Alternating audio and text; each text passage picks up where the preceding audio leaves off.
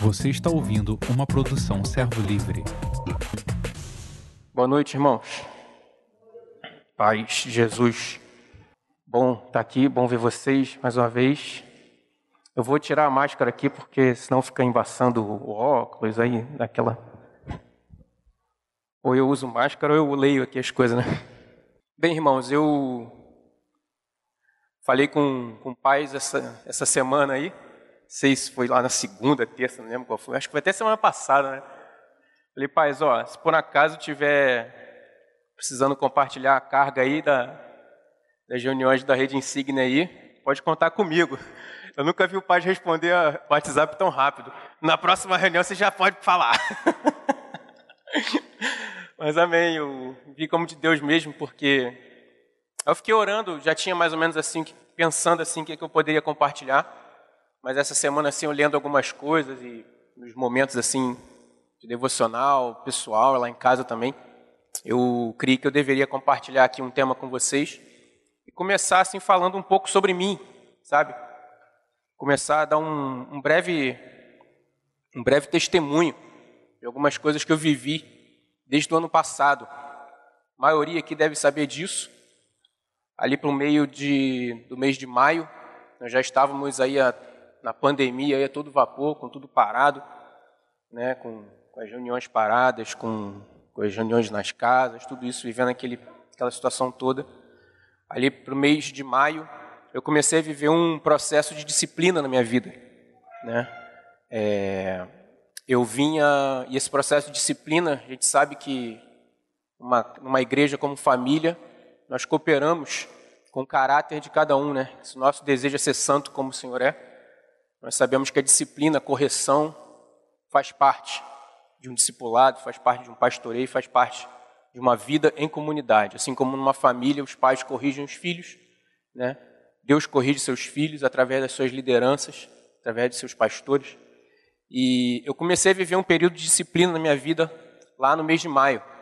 Essa disciplina ela ocorreu porque eu já vinha, mais precisamente, a partir do mês de maio, dia 5 de maio, e essa disciplina, ela, ela veio na minha vida em decorrência de eu estar vivendo em trevas, com pecado oculto, por mais de um ano e meio. E, essa, e esse pecado que eu vinha que eu vinha mantendo na minha vida era um pecado de dívida. Eu estava mais de um ano e seis meses, ou talvez até um pouco mais aí, muito, muito, muito enrolado financeiramente, né? E eu já estava assim totalmente é, afundado em dívidas, com cheque especial, com cartão de crédito. E isso vocês sabem que não começa de um dia para o outro, né? De um dia para o outro você não, não, cai num buraco desse, né? As coisas começaram aos poucos, né? E eu vim mantendo meu descontrole financeiro por mais de um ano, como eu vim falando, como eu falei, em trevas, sem abrir isso para absolutamente ninguém, para minha esposa, para a mesa pastoral, para os meus amigos, para ninguém, né? Eu vinha mantendo isso. Né?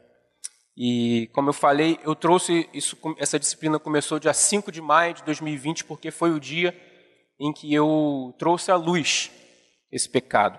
Né? E eu queria falar para vocês um pouco como foi esse processo, de como que eu trouxe isso para a luz. Né? Como eu falei, eu, eu, no dia 5 de maio eu, eu puxei o Franco, toda a maioria aqui, talvez tenha alguns visitantes que não conheçam, mas Franco é um dos pastores aqui dessa igreja de Curitiba e cobre a minha vida pessoalmente, diretamente, né? Eu puxei ele para poder trazer toda essa situação à luz, né? Trouxe para ele. Na sequência, confessei para minha esposa, né, a Carol, e na sequência também a gente esteve ali com a mesa pastoral conversando e eu trazendo toda essa situação à luz, né? E aí, a partir desse dia, começou todo esse processo de disciplina, de correção na minha vida, é, além de tudo, pela minha responsabilidade no corpo. Né? A maioria que sabe, eu faço parte da mesa pastoral, do governo dessa igreja. Né? E é quem mais é dado, mais é cobrado. Né? Então, imediatamente, por causa de toda a situação, eu fui afastado da, da mesa pastoral, da minha função ali de governo, né? juntamente com os outros irmãos. Né? Continuei na responsabilidade do pastoreio mútuo. Os irmãos entenderam que eu não deveria parar esse trabalho da, do discipulado. Né? Fui exposto na igreja no lar, numa reunião, com a, na célula, na igreja que está na minha casa. né? Fui exposto diante de todos os irmãos e foi colocado à disposição dos irmãos se eles quisessem continuar comigo ou não, né? Aí que os irmãos se mostraram humildes mesmo, quebrantados mesmo, que decidiram não sair da minha cobertura, né? Então foi todo esse processo começou aí, né? Essa disciplina. Sim. Uhum. Sim. Todo o processo de ah, isso, exatamente. Uhum. Tudo é o que eu vou estar colocando aqui no. Exato. Isso. Vocês todos ouviram aí, mas o pai está agregando aqui que todo o processo dessa disciplina também foi em decorrência de não só a dívida em si, né? Como eu falei, não foi uma coisa de um dia para o outro, foi uma coisa de muito tempo, né? Mas também pelo fato de manter isso escondido, né? Manter isso escondido, como eu também quero colocar aqui, né? Tá falando sobre isso também né? Que não foi não foi uma ou duas oportunidades de eu, de eu abrir isso, né? De eu confessar isso, né? E, e você sabe que para você manter um pecado em, oculto você precisa dissimular muito, né? Você precisa mentir muito, você precisa enganar muito, né? E foi isso que eu fiz durante todo esse tempo, né? Então, tá dada a nota. Bom, bom ter companheiro que eu disse, né? Tô ferrado. Vou sair daqui hoje no cerol. né? É, então, foi, foi, todo esse processo e abrindo parênteses também aqui, quando eu trouxe essa situação à luz para Carol, minha esposa, também foi muito difícil para ela, né? Porque as mulheres aqui devem imaginar como deve ser, né? Ficar sendo enganada, sendo traída, né? Uma certa traição também durante todo esse processo, né? Foi muito difícil para ela no início, mas graças a Deus, assim, eu vi Deus fortalecendo muito ela, né? E eu havia assim uma, se levantando em Deus, sabe? De uma de uma maneira assim muito tremenda, muito interessante. Eu acredito que foi um, um fortalecer de Deus para ela em meio a essa, essa tribulação toda, né? Porque isso trouxe muitas consequências para mim, para ela, para nossa família, né? todo esse processo todo, né? É... E como eu falei aqui, tiveram muitas crises, mas Deus cooperou muito para ela que pudesse superar tudo isso. Né? Durante esse processo todo, quando comecei a, o processo de confissão, né, eu havia contado parte do problema numa noite, eu havia contado parte do problema para minha esposa, porque eu já vinha começando a ser descoberto nessa situação, porque eu tinha um compromisso financeiro que os irmãos já tinham notado que eu não vinha cumprindo. Né? Então, por, por pouco tempo, toda a minha situação já ia ser descoberta, eu já ia ser denunciado pelo meu pecado, né? mas eu ainda estava tentando manter essa situação escondida. Eu confessei ali para Carol ali o que eu já tinha sido descoberto, né? um pouquinho da situação. Confessei só uma partezinha ali naquela noite, mas eu fiquei muito angustiado naquele dia. Quando eu fui deitar, eu fiquei extremamente angustiado com uma coisa muito, muito ruim dentro de mim. Eu vendo tudo aquilo que estava acontecendo, né? Eu sabia que aquilo que eu tinha falado para minha esposa naquela noite é, não passava nem ali da, da ponta de um iceberg, né? De tudo que eu estava vivendo, todo o buraco, toda a situação que eu vinha me, me envolvendo, né? Eu pensava em tudo que eu estava fazendo, né? E naquela angústia, naquela coisa toda que eu estava vivendo naquela noite ali, quando eu deitei para dormir, eu não conseguia dormir, não conseguia dormir, aquela angústia toda, eu vendo aquela situação toda. E ali no momento ali eu tive um ímpeto dentro de mim e, e a princípio ali eu não sabia explicar, mas inexplicavelmente eu tive um ímpeto, eu levantei da cama, né? E quando eu levantei da cama, já era de madrugada, eu levantei decidido a pegar um caderno e fazer a lista de tudo que eu precisava confessar, de tudo que eu vinha fazendo. É, depois eu vou explicar a vocês por que naquela hora eu não entendia o motivo, o que para mim ainda era inexplicável, mas eu levantei. Eu levantei, fui para o escritório e ali eu já peguei meu telefone, comecei a escrever, escrever tudo, escrever tudo, né? Aí eu fiquei ali um tempo ali fazendo aquela lista, muita coisa que tinha que colocar na lista, né? Eu fiquei muito tempo ali depois que eu escrevi aquela lista, eu fiquei muito tempo ali no meu quarto ali orando, ajoelhado orando ali, e a minha oração naquele momento ali era só que Deus preservasse a minha família, né? Porque eu sabia de tudo que eu poderia é, poderia acontecer numa situação dessa, né? Mas eu depois que eu fiz essa lista, eu decidi dentro de mim confessar a situação, que eu orei aquilo ali, né? Eu sabia que eu precisava disso, eu estava decidido, eu só ia esperar o outro dia amanhecer para poder puxar o Franco para conversar, né? E no decorrer da minha conversa com o Franco no outro dia de manhã, que eu fui estar com ele, né, para falar tudo para ele, aí eu vim entender todo esse processo que começou naquela madrugada, porque que eu fiquei tão incomodado, tão inquieto, um peso, um peso absurdo dentro de mim, e, tão por, e por que tão inexplicavelmente veio esse ímpeto dentro de mim para poder decidir anotar tudo, confessar tudo, né? Porque humanamente de mim mesmo, minha carne, eu não queria fazer isso. Eu ainda estava decidido, a minha vontade ainda era manter essa situação até as últimas consequências. Né? Mas naquela manhã ali, eu conversando com o Franco, o Franco relatou para mim que naquela madrugada ele foi incomodado por Deus a levantar e orar. E ele não sabia por quê que ele tinha que levantar ali e orar, e Deus colocou um, um peso muito grande nele. Ele começou a orar, começou a orar, e ele entendia que ele estava guerreando naquela oração. Né? Ele entendia que tinha alguma coisa, ele não, não tinha noção do que era. Né? Ele imaginava que fosse alguém que poderia estar passando por algum perigo, algum acidente, Deus livrar alguém de um, algum acidente, alguma coisa assim. Né? E, e ele, ele, foi, ele, foi, ele foi levado essa, a orar interceder, interceder, e ficou um bom tempo intercedendo, até um momento que ele falou que ele, que ele descansou, que ele viu que ele tinha que parar de, de orar e que aquela, aquela batalha já tinha sido vencida. Ele teve essa impressão no espírito dele, né? Deus falando com ele, ele narrando isso para mim, ele entendeu ali e eu entendi também. E a gente conversando, a gente viu assim que o, depois, se vocês quiserem, pode até testemunhar o que eu estou falando, né? A gente viu ali que os, os horários, inclusive, estavam até sincronizados. O tempo que eu estava orando em casa, fazendo minha lista, orando a Deus, orando, orando, e ele orando também, né? Então isso foi uma, uma experiência assim muito tremenda que eu vivi, né? E só abrir um parênteses aqui, eu queria falar para você assim que para que você nunca deixe de atender uma carga de Deus para você orar. Quando ele te incomodar, levanta, não importa a hora da madrugada, não importa, mesmo que você não esteja entendendo, começa a interceder. Deus está fazendo alguma coisa, né? E aí começou todo um processo de restauração na minha vida, né? É, como eu coloquei aqui, até que o pai me, me deu um toque aqui, eu tinha colocado aqui assim, eu havia chegado num nível de mentira e hipocrisia muito grande, e por muito tempo. Mentia, escondia e dissimulava. Todas as vezes que eu conversava sobre isso com as pessoas, eu falava que estava tudo bem. Todas as vezes que a minha esposa perguntava sobre isso, eu dizia que estava tudo bem.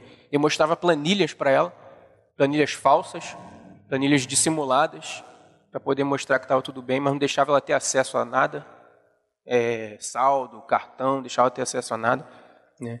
Eu cheguei nesse nível, eu cheguei no nível também de hipocrisia tremenda, porque nesse período todo, muitas vezes eu pastoreei, né, entre aspas, pessoas com problemas financeiros.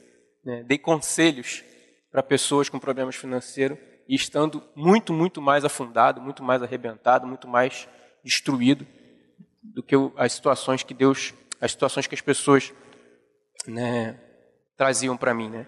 Enfim, assim, eu, eu vejo assim que com tudo isso aí eu tinha voluntariamente decidido assim jogar tudo fora. Né? Quando você entra numa situação dessa, você está jogando tudo fora. Você está você tá desconsiderando tudo. Você está desconsiderando tua casa, tua família, teus amigos, teus irmãos, a igreja, o ministério, está desconsiderando tudo. Né?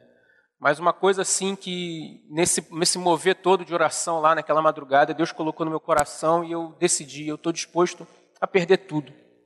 Estou disposto a perder tudo, estou disposto a ser excluído do corpo de Cristo. Se isso chegar a ser necessário, eu não, não ia chegar a isso, mas isso era o que estava no meu coração, irmãos. Eu não estava querendo medir mais nada, não estava querendo contar mais nada, fazer conta nenhuma. Eu, eu coloquei diante de Deus, Deus, o que eu precisar passar, o que eu precisar perder, eu quero porque uma coisa eu já estou decidido, eu quero ser livre dessa cadeia.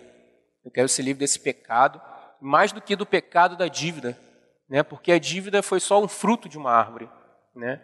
A gente sabe que a árvore dá fruto por causa das raízes, né? Eu sabia que o, a dívida, esse buraco todo que eu tinha me metido de trevas, de enganação, de mentira, era só um fruto, né? E que tudo isso estava enraizado, tudo isso tinha um motivo, né? E depois, como eu falei, depois da confissão e disciplina, aos poucos eu comecei a retornar como toda disciplina visa, né? Visa fazer você retornar à sensatez e ao que Deus começou a ministrar muito no meu coração sobre o temor do Senhor. Né? Deus começou a falar muito sobre mim, comigo, sobre a questão do temor, né? sobre temer a Deus. Né? Uma das primeiras coisas que eu queria ressaltar está lá no Salmo 51. Queria ler alguns textos com vocês a partir de agora.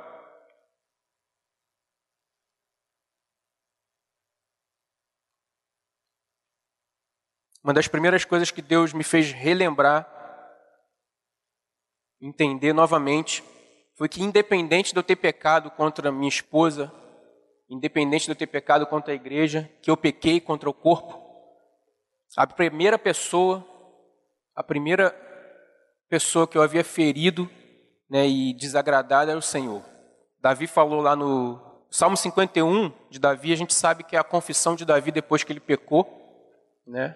Que ele adulterou com Betseba, que ele enganou, que ele mandou matar o marido da mulher, né? E Davi escreveu esse salmo aqui, e eu fiquei muito reflexivo com isso aqui que Davi fala. Davi fala assim no versículo 4 do Salmo 51.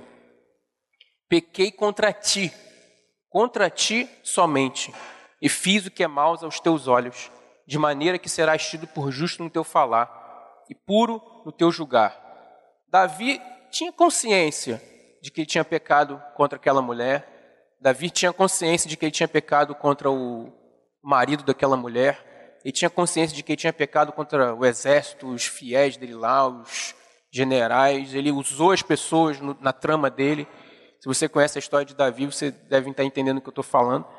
Mas é interessante que Davi fala que somente contra o Senhor ele pecou, porque ele tinha uma consciência assim grande, grande, grande, de que quando nós pecamos, a primeira pessoa que nós ferimos, a primeira pessoa que nós traímos e desagradamos e entristecemos é o Senhor, é o Espírito Santo.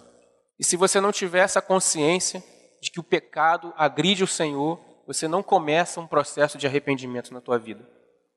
Você pode até ter algum tipo de arrependimento, algum remorso, alguma coisa por causa da circunstância que você está passando, alguém ficou mal com você, ou você está passando alguma situação, alguma consequência do teu pecado.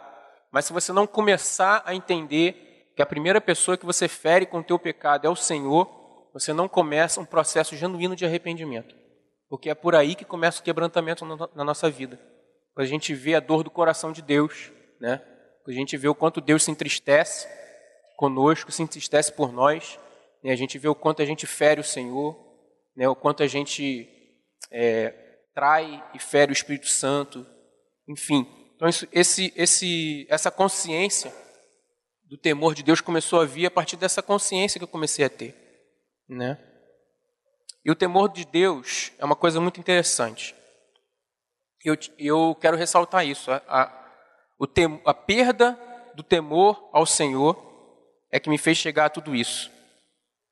E é disso que temos que guardar constantemente o nosso coração. Precisamos guardar constantemente o nosso coração de perder o temor ao Senhor. O temor é interessante, irmãos. O temor ele só pode ser dirigido a uma coisa ou uma pessoa só. Na verdade, você só teme a Deus ou aos homens.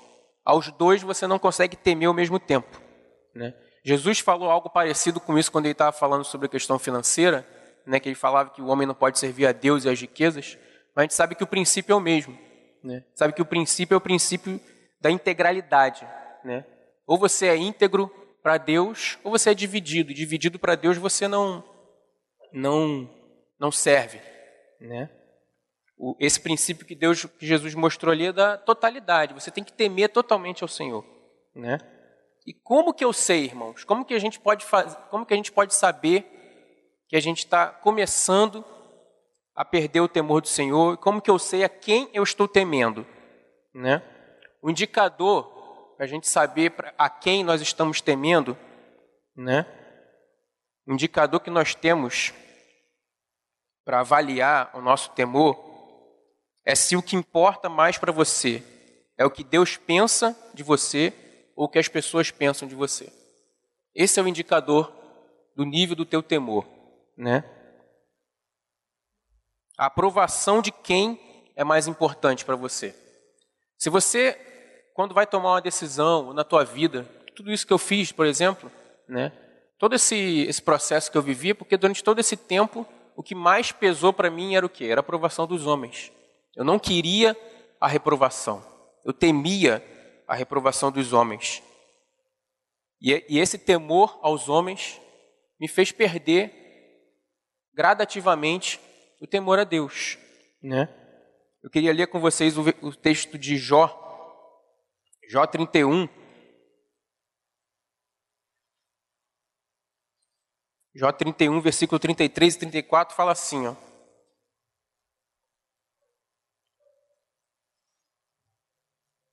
Se como Adão, olha o que, que Jó está falando, se como Adão encobri as minhas transgressões, ocultando a minha iniquidade em meu íntimo, porque eu tinha medo da grande multidão e o desprezo das famílias me apavorava.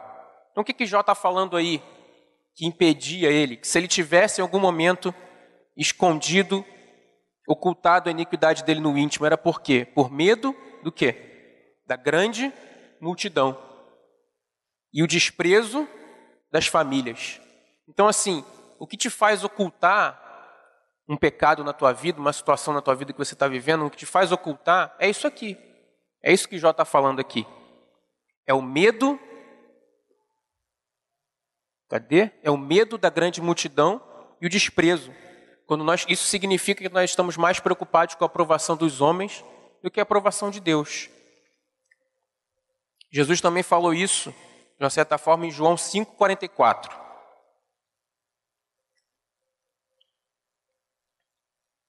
Jesus disse isso de uma forma diferente, mas é a essência do que ele queria dizer é isso. João 5,44, Jesus falou assim: ó,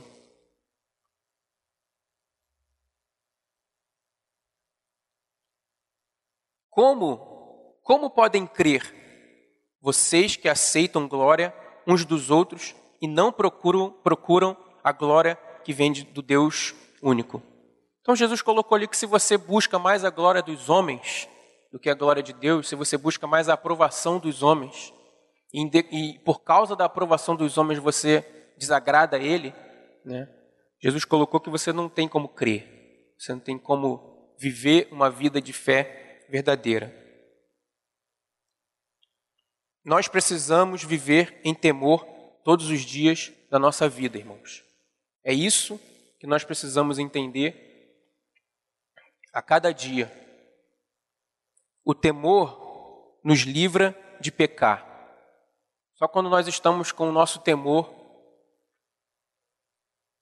verdadeiro ao Senhor, só quando nós entendemos que nós não podemos nos preocuparmos mais com, com aquilo que as pessoas pensam do que com o que Deus pensa. Só quando eu começo a viver de verdade, buscando acima de tudo, acima de tudo a aprovação de Deus, aquela palavra do Senhor, tipo Deus falou para Jesus ali quando ele foi batizado, quando ele falou: Eis o meu filho amado em quem me comprado. Se a gente não viver em função disso, irmãos, se a gente não viver em função dessa, dessa aprovação do Senhor, nós vamos viver em busca da aprovação dos homens e na, na correria por essa aprovação dos homens nós vamos nos afundar. O temor ele nos livra de pecar, irmãos. Só com o nosso temor. Só para ilustrar isso, o texto é Êxodo 20, 20. Desculpa estar citando um monte de coisa aqui, mas eu acho que é bom para a gente poder embasar tudo isso que eu estou falando, para não ficar só um, um testemunho, né? uma experiência. Moisés respondeu ao povo, Êxodo 20, 20: Não tenham medo, Deus veio para provar vocês e para que o seu temor esteja diante de vocês. Êxodo 20, 20. A fim de que não pequem. Vou ler novamente. Moisés respondeu ao povo: Não tenham medo, não temais. Deus veio para vos provar e para que o quê? Para que o seu temor esteja diante de vós, a fim de quê? De que não pequeis. Nós devemos temer a Deus, irmãos, em especial, em primeiro lugar, porque é o temor que nos livra do pecado, é o temor que nos livra de pecar, mas também nós precisamos entender que Deus é justo, Deus é santo, né? E o temor também nos leva a entender que Deus, por ele ser justo, por ele ser santo, ele vai tratar todas as coisas. Ele vai julgar todas as coisas. Nada fica distante, nada fica, nada passa da justiça de Deus. Deus é longânimo, Deus é tardio em se irar, ele é misericordioso. A misericórdia dele triunfa sobre o juízo, mas em algum momento, um pecado não arrependido, um pecado não deixado, o Senhor trata. E Ele não vai deixar de tratar. Ele não vai deixar de, de permitir que seus filhos sejam corrigidos. Se, e se você é filho ainda por cima, Ele vai te corrigir como um pai. Né? A Bíblia diz que se nós não temos sido corrigidos pelo Senhor, nós somos bastardos, mas nós somos filhos. Né? O nosso temor ele precisa vir acima de. Por isso também, irmãos. Porque Deus ele é justo, Deus ele é santo. Ele não deixa nada impune. A gente não sabe. Existem coisas que ele só vai tratar lá no último dia. Existem pecados ocultos, situações na vida das pessoas que ele só vai tratar lá no, no dia do grande trono branco, no último dia lá.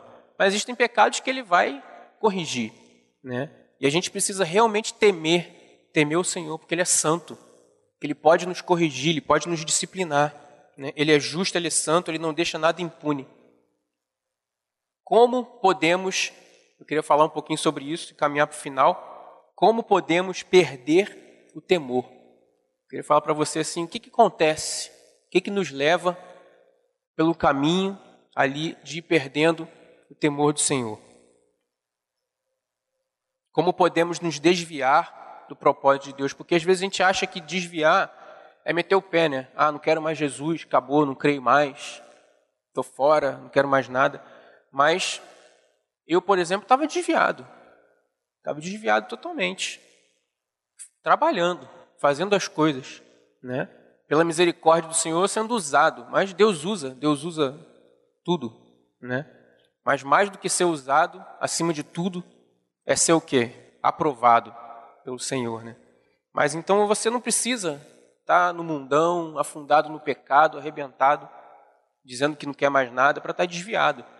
Né? Você pode estar desviado daquilo que Deus tem para você e estar tá vivendo desse jeito. Né? Eu sei, irmãos, que podem haver assim muitos fatores, outros fatores. Eu não estou aqui fazendo um, um estudo, uma, uma, coisa teológica de todos os fatores que nos levam a perder o temor do Senhor. Mas eu estou falando um pouco do que eu vivi né, e do que me levou, que eu vejo assim que uma das coisas principais que nos levam a começar aos poucos perder o temor do Senhor. Porque, como eu falei, você não acorda de um dia para o outro, você está bem, né? Está aqui assim, vivendo, legal. Você não acorda de um dia para o outro. Hoje eu vou me arrebentar, hoje eu vou meter o pé na jaca. Hoje eu vou fazer tudo de ruim. É muito difícil, pode acontecer, né? Pode acontecer, mas o que geralmente acontece é que você começa pouco a pouco pegando alguns caminhos de desvio. Pouco a pouco você vai se desviando. Você começa a ser conivente com algumas coisas e aos poucos você vai se desviando e perdendo o teu temor ao Senhor pouco a pouco. Para falar sobre isso, eu queria ler dois textos. Para falar sobre um, uma das principais coisas que levam a gente a perder o temor. Está tudo ali em 1 Timóteo. Ali no primeiro capítulo. O primeiro, 1 Timóteo 1, versículo 5. Paulo fala assim, ó.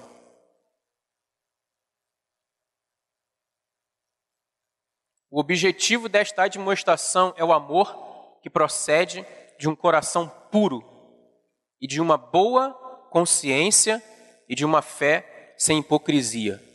Queria que você frisasse isso aqui, até repetisse comigo: boa consciência.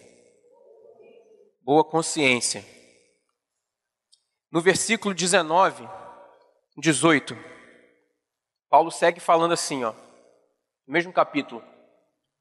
Esta é a demonstração que faça você, meu filho Timóteo, segundo as profecias que anteriormente foram feitas a respeito de você, que firmado nelas, combata o bom combate. Como que Paulo falou para Timóteo como que Timóteo tinha que combater esse bom combate?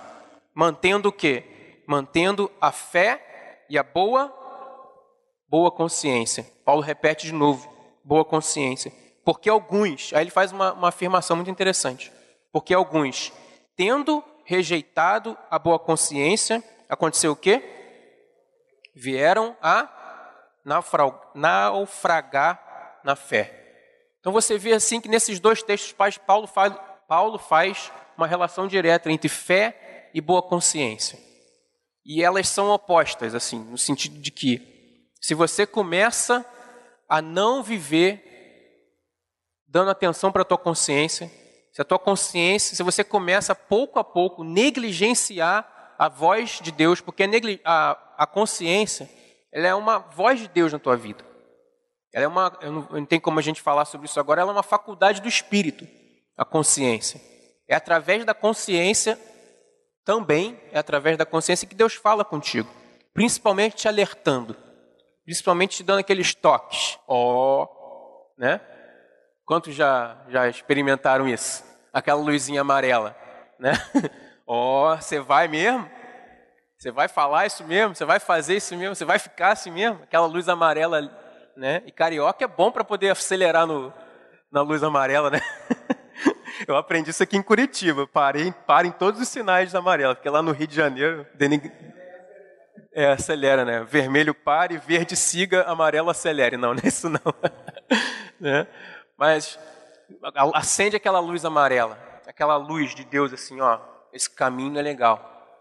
Esse sentimento que você está abrigando dentro de você não é legal. Isso que você fez não é legal. Pede perdão. Mas aí você, aos poucos, você vai fazendo o que com a tua consciência? Se você, aos poucos, escolher, que é uma escolha, né? não é inconsciente, é uma escolha consciente. Se você, aos poucos, você começa a negligenciar essa voz da tua consciência, enquanto a negligência da voz da consciência vai subindo, o que acontece com a tua fé? Como Paulo falou ali é automático. Você vai começar pouco a pouco o quê? A naufragar na fé. Não tem, não tem o que, o que, o que dizer, irmãos. É a palavra que diz. Enquanto você começar a negligenciar a tua consciência, você negligenciou a consciência ali. E é, e é complicado porque quanto mais você negligencia a consciência, você vai ali endurecendo ela. E a tendência é você fazer o quê? Mais e mais. Você começar a negligenciar a voz de Deus cada vez mais dentro de você.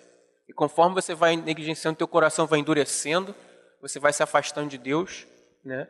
E quando você resolver de verdade encarar a situação como aconteceu comigo, quando você olhar para trás, você vai ver o quanto, o quão distante de Deus você pode chegar, né? Mas não é uma coisa impossível, irmãos. Acontece com todos. Nós temos exemplos muito, muito claros na Bíblia.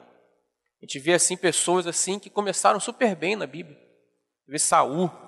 Saul, um homem que começou ali ungido por Deus, né? Ele teve o coração dele transformado, profetizou entre os profetas.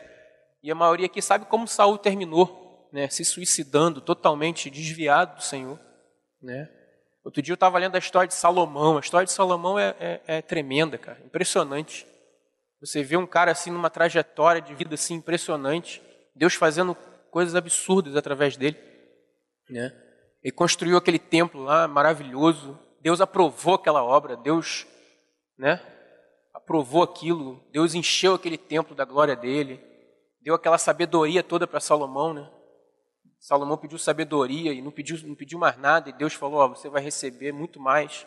Só que você vê o final da vida de Salomão, realmente é muito triste.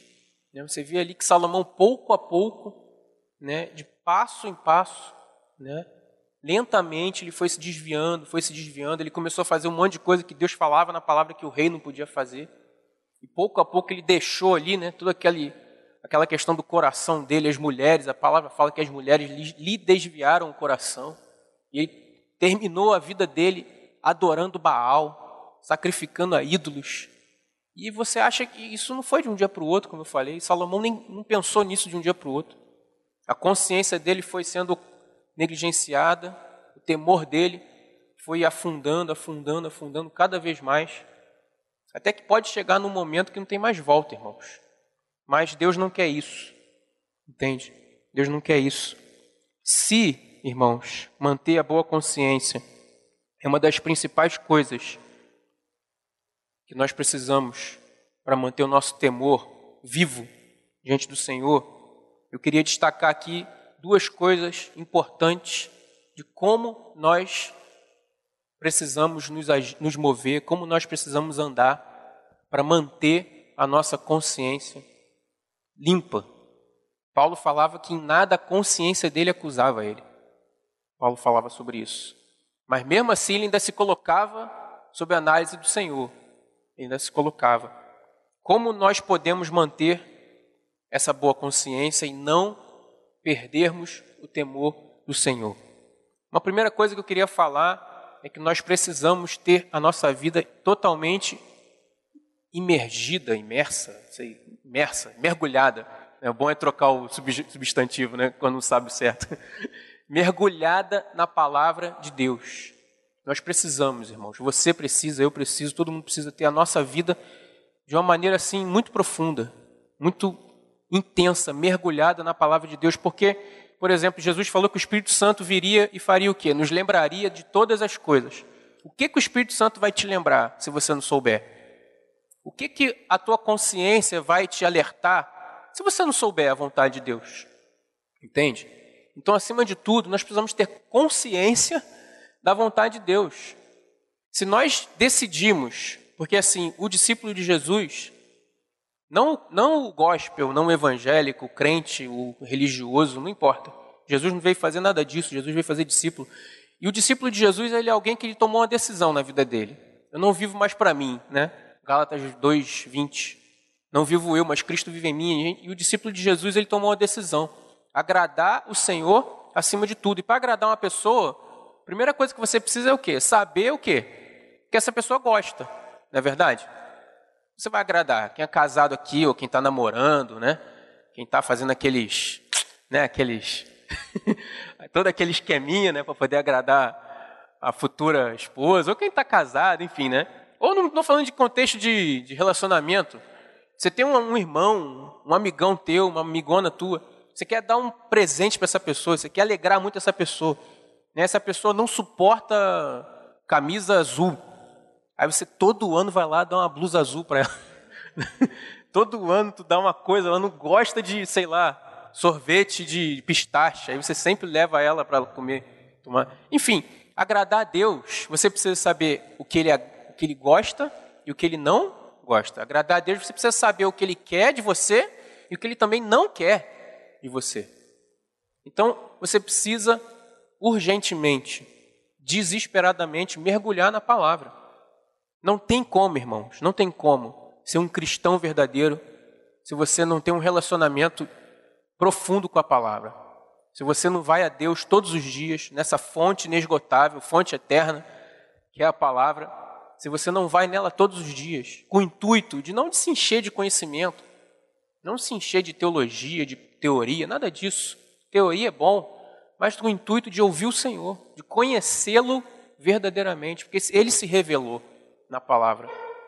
E você pode desenvolver um relacionamento profundo com Ele, mergulhando profundamente na palavra, em oração, um coração humilde, pedindo a Deus: fala comigo, se revela para mim, me diz, me diz quem eu sou, me diz como que eu estou. Eu costumo dizer que a Bíblia ela é um espelho. Né? Por que, que ela é um espelho? Porque ela mostra como você está e como você deveria estar. Então, quando você lê a palavra, Principalmente se você entende que você precisa ser igual a Jesus, ter um caráter como de Cristo. Você vai ver o caráter de Cristo e você, se você realmente quiser se parecer com Ele, a tua postura é fazer que nem Pedro fez quando Jesus multiplicou os peixes lá na, na pescaria dele lá.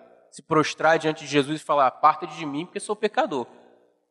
Então, se a gente quer realmente se parecer com Jesus, quando a gente confronta a nossa vida com o caráter de Jesus, a gente se, se quebranta. A gente pede misericórdia todo dia. Deus tem misericórdia de mim, porque ainda tem muita coisa para mudar nesse coração. Então a gente precisa estar imerso, irmãos, mergulhado na palavra, buscando ouvir o Senhor diariamente na palavra. E o segundo princípio, não menos importante do que esse que eu falei aqui, é nós obedecermos a um princípio de vida na luz. Não há outro caminho para você manter uma consciência pura, para você ser livre do pecado. Não há outro caminho para você manter o teu temor vivo diariamente se você não escolher obedecer um mandamento, que é o mandamento de 1 João 1. Carta, primeira carta de João, capítulo 1, a partir do verso 5. Esse é o caminho de Deus para você ter a tua consciência purificada todos os dias, para você ter a tua vida limpa todos os dias, para você ter o teu temor em alta e restaurado dia a dia. Versículo 5 começa dizendo assim: A mensagem que dele ouvimos e que anunciamos a vocês é esta: Deus é luz.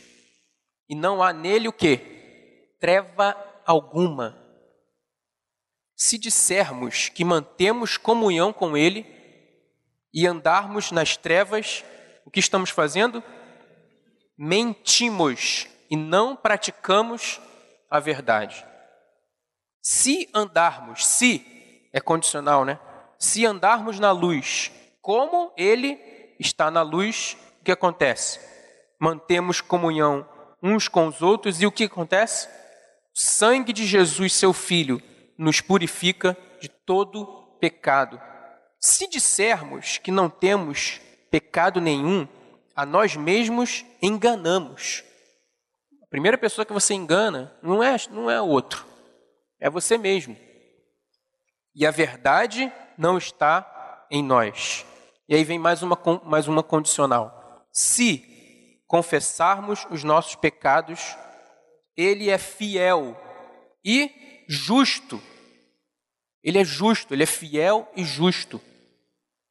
Para o quê? Para nos perdoar os pecados e nos purificar toda injustiça, porque todo pecado é uma injustiça. Todo pecado é uma injustiça. Por que, que é uma injustiça? Porque Deus já te fez justo. Na cruz, Deus, Jesus te justificou. Entende? Todos nós éramos o quê? Dignos de quê? De morte. O salário do pecado é o quê? A morte. Essa era a sentença que estava sobre nós, essa era o escrito de dívida que estava sobre nós. Que o Senhor é justo, Deus é justo. E o pecador precisava ser condenado. E o que Deus fez? Deus aliviou a gente? Não aliviou. Deus condenou o nosso pecado. Em Cristo Jesus, Ele condenou o nosso pecado. Por isso que nós somos justificados. Nós nos tornamos justos, não tem mais injustiça. Nós já deixamos de ser injustos quando o sangue de Jesus vem sobre nós. Então, quando a gente peca, nós estamos cometendo o que? Uma injustiça contra o Senhor. Uma injustiça contra aquilo que Ele fez por nós na cruz. Por isso que nós precisamos confessar os nossos pecados, para que a gente possa ser purificado, como ele diz aqui, né? Purificado, perdoado dos nossos pecados e purificados de toda injustiça. Ele termina dizendo: se dissermos que não cometemos pecado, fazemos dele um mentiroso e a sua palavra não está em nós. Eu acho que esse texto aí, irmãos, não tem muita explicação. Eu sei que muitas pessoas podem achar que eu preciso só confessar meu pecado para Deus e tá legal. Mas não é isso. João faz uma relação direta entre luz e confissão, entre pecado e trevas. Ele faz uma, uma relação direta. Ele fala que se andarmos na luz, temos comunhão. Se confessarmos, estamos na luz. Então, a única maneira que nós temos de estar com a nossa vida na luz, estar em plena comunhão com o Senhor, é nós obedecermos esse mandamento, esse princípio bíblico de uma vida na luz. E não é uma vida na luz somente quando você peca. É um compromisso verdadeiro com a transparência. É um compromisso de você não ter ali nenhum tipo de coisa que você esconde dentro de você. O Rick Warren, naquele livro Uma Vida com Propósito, quando ele fala sobre isso, ele fala que se tem alguma coisa dentro de você que você não pode falar com ninguém, você já está mal. Você já, tá, você já pode ser vítima, já vai ser vítima se já não estiver sendo vítima do pecado, do, de Satanás. Então, assim, irmãos, se tem alguma coisa dentro de você que você não abre, que você, você julga que ninguém pode ouvir, Primeiro, isso é uma mentira do diabo, que ninguém é melhor que você de, em relação aos problemas que você vive. Ninguém é melhor do que você. Então, assim, irmãos, uma vida na luz não é uma vida só para você confessar os teus pecados, principalmente para você confessar quando você cai, quando você é, quando você está tá na bad, está mal, mas também confessar quem você é, confessar as tuas lutas, as tuas necessidades, você ter alguém, você ter pessoas que você pode procurar e abrir teu coração e falar tudo que está dentro do teu coração. Falar, eu sou assim, eu vivo essas lutas, eu penso isso, não consigo deixar de pensar isso, eu não consigo deixar de, experimentar isso, eu não consigo deixar de sentir isso, eu não consigo ser livre disso. Não tem outro caminho para a libertação, irmãos. O pecado sai da nossa vida uma vez eu ouvi dizer que o pecado sai da nossa vida pela boca, quando você confessa. Né? Quando você confessa, você tem oportunidade de ser livre. Tem oportunidade de ser livre. Então, irmãos, não tem outra forma de nós vivermos uma vida com o nosso temor vivo se nós não escolhermos mantermos a nossa consciência pura, limpa diante do Senhor. E se nós tomarmos esse caminho de negligenciarmos, negligenciarmos pouco a pouco a voz de Deus dentro de nós, nós vamos, vai acontecer, tipo aconteceu comigo. No meu caso, eu fui para uma dívida, mas poderia ir para outra coisa, você pode ir para outra situação, né? Então essa dívida toda que eu me envolvi foi só um, um, uma coisinha, como o pai falou ali, né? Foi só um resultado, só o fruto de um coração que pouco a pouco começou a temer os homens e não temer a Deus. Se preocupar muito com a imagem, temer muito a reprovação e começou a negligenciar a aprovação de Deus, o agrado ao Senhor. Eu queria terminar aqui fazendo, fazendo algumas perguntas. Como está a sua consciência? Se o Espírito Santo, se você deixar o Espírito Santo fazer um, um, um uma sondagem na tua consciência como está. Em consequência dessa pergunta, não tem como deixar de avaliar como está a sua fé, né? Porque elas caminham juntas. Boa consciência e fé caminham juntas. Não tem como elas andarem separadas. Será que você tem aí começado a afundar na tua fé? Será que pouco a pouco, né, você tem começado a se desviar isso é um princípio elementar, meus irmãos. Provérbios fala que aquele que oculta as suas transgressões jamais o que? Prosperará. Provérbios fala sobre isso. Depois você pode conferir lá, Provérbios 26, 24. Aquele que oculta as suas transgressões jamais prosperará. E não estou falando aqui só de prosperidade financeira. Prosperidade é algo muito mais profundo do que uma prosperidade financeira. Não prospera em nada, queridos não prospera. Pode ter certeza. Se você tem coisa oculta na tua vida, pecado oculto na tua vida, se tua vida não está na luz de verdade, pode ter certeza. Muitas coisas que você não entende ou, ou fica pensando por que, que não vai para frente é isso. Não prospera. Não prospera. Deus quer que nós prosperemos em todos os níveis da nossa vida. Todos os setores, todas as partes da nossa vida, a gente tem que ser próspero em tudo, como próspero é o Senhor. Né? Isso é um princípio elementar, meus queridos. Então, assim, eu queria, através aí desse, desse testemunho, e através de tudo isso que eu tenho vivido, né? porque eu sei que essa luta que eu vivi, esse problema que eu vivi, se eu não me mantiver em dia com tudo isso que eu estou falando aqui, é uma questão de tempo de novo. Que é assim com todos nós, né? É assim com todos nós, acontece com todo mundo. Né? Eu queria desafiar você nessa noite, entende? A deixar o Espírito Santo sondar realmente teu coração, como você está, como você tem agido, como está a tua consciência, como você tem dado atenção à voz de Deus dentro de você, como você tem reagido diante daquilo que Deus tem falado com você e como que está a tua fé. E te desafiar, te animar, sabe? Não existe nenhuma situação que você possa estar vivendo hoje que Deus não possa restaurar, querido. Ele é fiel e justo, como diz a palavra. não há nada que Ele não possa restaurar. Deus foi infinitamente gracioso comigo. Em pouco tempo eu consegui pagar tudo, resolver tudo, de uma maneira assim absurda. Mas não foi por causa de mim, foi porque eu era bom. Né? Nada foi por causa de mim, nada.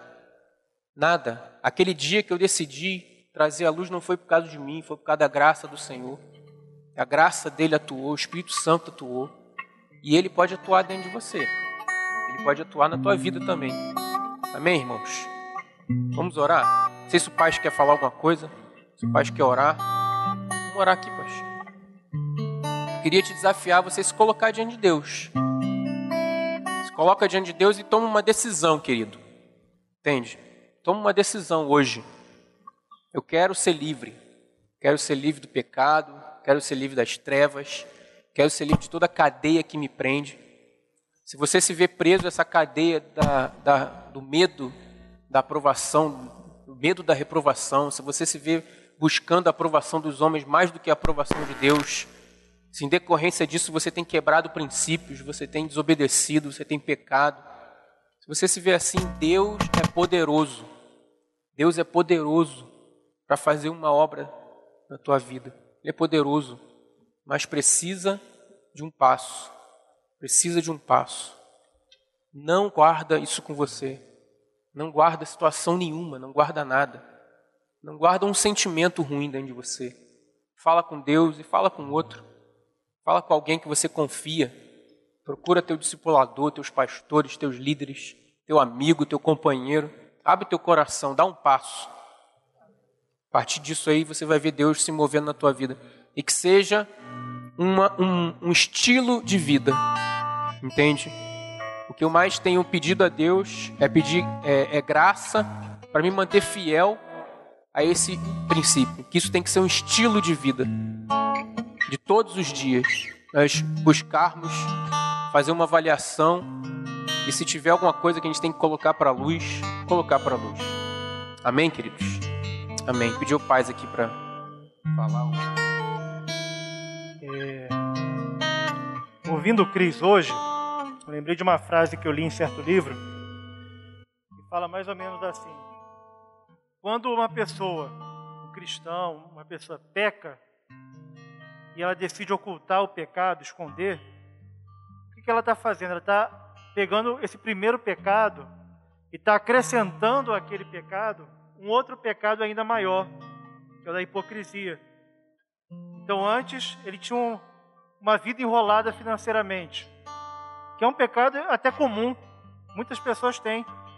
Tem gente que passa anos da vida sem saber que a Bíblia fala: não devais coisa alguma a ninguém senão amor. Tem muito, tem muito crente que nem sabe disso. Vive a vida enrolada financeiramente. E quando a gente está enrolado financeiramente, tem vários motivos que pode levar a pessoa a, a se enrolar.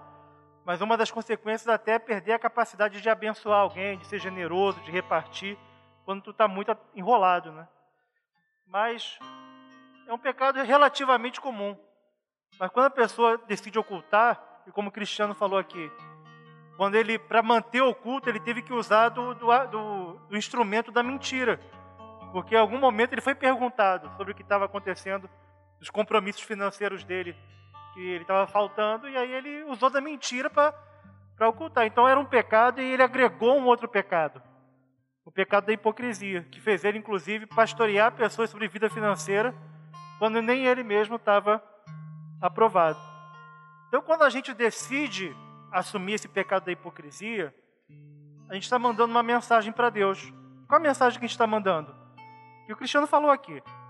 Está mandando a seguinte mensagem para Deus: Eu me importo mais com os homens do que com o Senhor. Porque de Deus a gente não esconde nada. Se a gente sobe lá no céu, quem está lá? Quem está lá? Deus. E se a gente se esconder no mais profundo abismo, quem está lá? Se a gente se ocultar no escuro, quem vê? Deus, porque para ele trevas e luz é a mesma coisa. O, homem no escuro não vê nada, Deus vê tudo. E antes que a palavra nos chegue à boca, ele já conhece. Então a gente não oculta nada de Deus. Como o Cristiano mencionou o texto aqui de Jó, a gente oculta dos homens. É porque a gente tem medo de ser rejeitado, desprezado. Não é? O cristiano tem uma responsabilidade nessa igreja, ele é pastor.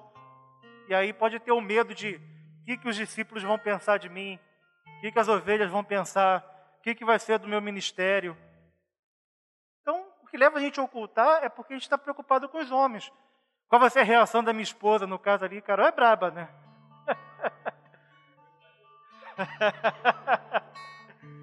Qual vai ser a reação da minha esposa? Isso leva a pessoa a ocultar. E aí, quando a pessoa decide esconder, gente, ela está mandando uma mensagem para Deus. Me importo mais com a opinião das pessoas do que de Deus. Porque Deus já sabe do pecado. E por isso a Bíblia fala, texto de Tiago, por exemplo, que diz, confessai os vossos pecados uns aos outros e orai uns pelos outros para serem curados. Então, se você quer mandar a mensagem certa para Deus, que você teme a Deus, né, coloque a sua vida na luz, né, não, não oculte, não esconda, não se veste da hipocrisia. Coloque a sua vida na luz em nome de Jesus. Né, se você quer mandar a mensagem certa para Deus. E Deus, meus queridos, é misericordioso. Deus é compassivo. Deus é paciente. Longânimo significa paciente. Deus é paciente, Deus é misericordioso. O texto de Provérbios que o Cristiano citou, que fala assim: aquele que encobre as suas transgressões jamais prosperará. Esse mesmo versículo continua assim: mas aquele que confessa e deixa alcançará misericórdia. Amém? Deus é misericordioso. Boa noite, gente. Pra quem não me conhece, eu sou a Tita. É, é bom, né? Eu vi vários rostinhos que eu não conheço também. Eu comentei com a Grace e a Tami, um pouquinho tempo, que essa semana a gente ouviu uma canção que chama You Must Break. É, Você deve quebrar. E essa canção é, um, é uma é a história de uma moça, né, que ela tá falando para várias raízes da vida dela a raiz da rejeição, do medo, da insegurança, mas também que fundamentam muitos pecados na nossa vida, né? Que a gente se baseia em muitas dessas coisas para justificar muitas das nossas trevas. E ela vai falando assim, olha, você, você raiz X, você não pode ficar aqui. Você raiz Y, você não é bem-vindo aqui. Mas eu tenho, eu tenho vivido tão confortável com você mas o rei veio ao meu socorro. E eu sou um filho de Deus. E você vai precisar se dobrar. Você precisa se dobrar. E ela fala: enquanto eu decido, eu decido te colocar de lado, você precisa quebrar. É, é uma escolha, a luz é uma escolha. É, a, a decisão é nossa, sabe? Deus nos deu esse direito, né? Ele nos deixa escolher. Ele deixa a gente escolher ter, viver uma vida entregue. Mas Ele veio no nosso socorro. Ele é o Senhor. Jesus Cristo é o Senhor. E diante dele, todo joelho se dobra, toda língua confessa que Ele é o Senhor. Então, eh, se hoje você está vivendo alguma situação confortável, porque é mais fácil também queria animar, sabe? Eu passei uma semana assim de muita reflexão com o Senhor, em que Ele foi me mostrando começos de raízes de idolatria na minha vida, disso, de confiar mais nos homens do que nele, para mudar fases da minha vida, mudar coisas que hoje ninguém tem força para mudar, só o Senhor. Só o Senhor, só Jesus Cristo é o Senhor. E eu, hoje de manhã, inclusive, né? A gente conversava em casa e eu conversava com o Flash eu falava assim: o quanto meu coração é mal, né? E o quanto eu preciso depender, escolher confiar nele. Então, não estou falando isso né, para vocês, eu estou falando a começar em mim, mas eu fiquei com desejo, sabe, de lembrar que a gente pode decidir a gente pode escolher, falar, cara, você é o meu Senhor, você é o meu dono, eu confio em você. E eu me entrego. Sei quem já brincou, né? O amiguinho fica na frente, o outro atrás, o da frente se joga. Ele vai sempre estar lá para te segurar. Sempre. Amém? Vamos orar, meus queridos. Eu, eu não sei se alguém aqui, ouvindo a palavra do Cristiano, nós oramos aqui no início para que Deus falasse aos nossos corações e para que o cristiano fosse inspirado pelo Senhor e a palavra fluísse sem nenhum obstáculo, sem nenhum impedimento. E nós temos que crer que a nossa oração foi respondida. Amém? O Cristiano falou aqui, inspirado por Deus, e que os nossos corações sejam terras férteis. Se tem alguém aqui que se sentiu confrontado por essa palavra, seja porque é, tem algo oculto, ou não, mas porque já percebe que o temor do Senhor está tá se enfraquecendo, está se perdendo. Se tem alguém, alguém aqui nessa condição, eu queria te convidar a vir aqui à frente. Eu sei que se colocar aqui à frente é, é, é perder a vergonha dos homens, né? É superar o medo dos homens. Mas se tem alguém aqui, eu quero orar por você. Eu te convido para você se colocar aqui à frente, superar a vergonha e vir aqui à frente para que nós oremos por você. No nome de Jesus. E a nossa oração é para que você, saindo daqui, realmente esteja disposto a fazer o caminho que tem que ser feito. Se é confessar seu pecado, confesse. Se é pedir perdão a alguém, peça. Se é porque você se percebe muito mergulhado nas coisas no mundo e pouco envolvido com a palavra de Deus, você decida mergulhar na palavra de Deus, no nome de Jesus.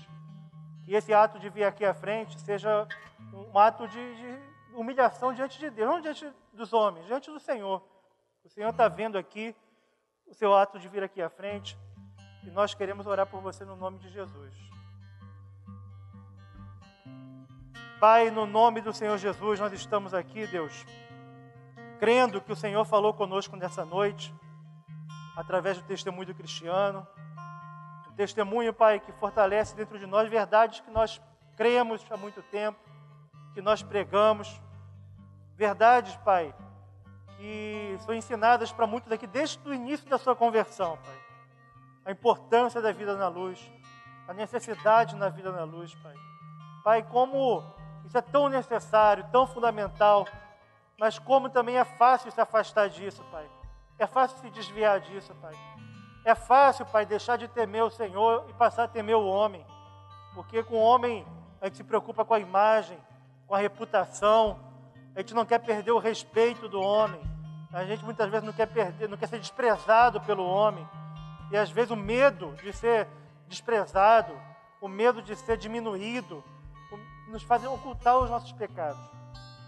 Pai, aqui meus irmãos estão aqui à frente. Eu não sei o que trouxe cada um aqui. É possível que alguém tenha coisa nas trevas para ser confessado. Também é possível que alguns aqui não, não tenham nenhum pecado específico, mas estão se sentindo longe de Deus, estão se sentindo perdendo o temor do Senhor, estão se sentindo de alguma forma é, é, é, algo na consciência deles está falando com eles e trouxe eles aqui, Pai. Então, no nome do Senhor Jesus, a minha oração é para que esses amados sejam fortalecidos no Senhor e na força do teu poder, Pai. Em nome de Jesus, Pai.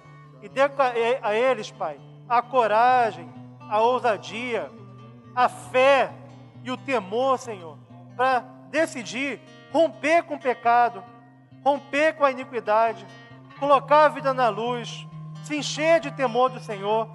Faz isso, isso na vida dos meus irmãos, Pai. Faz isso na vida dos meus irmãos, Pai. Toca nos corações aqui nessa noite, Pai. Enche esses corações de fé. Enche esses corações de temor. Os teus filhos vieram aqui, ó Pai, à frente, se expondo, Senhor. Mas eles estão aqui, Pai, porque estão necessitados da Tua graça. Eles reconhecem que precisam de Ti. Eles reconhecem que precisam da Tua graça, do Teu favor. Pai, faz isso na vida dos meus irmãos. Em nome de Jesus. Em nome de Jesus, Senhor. Que cada um aqui, ó Pai, saia daqui decidido, determinado a dar os passos que precisam ser dados, ó Pai, em nome de Jesus.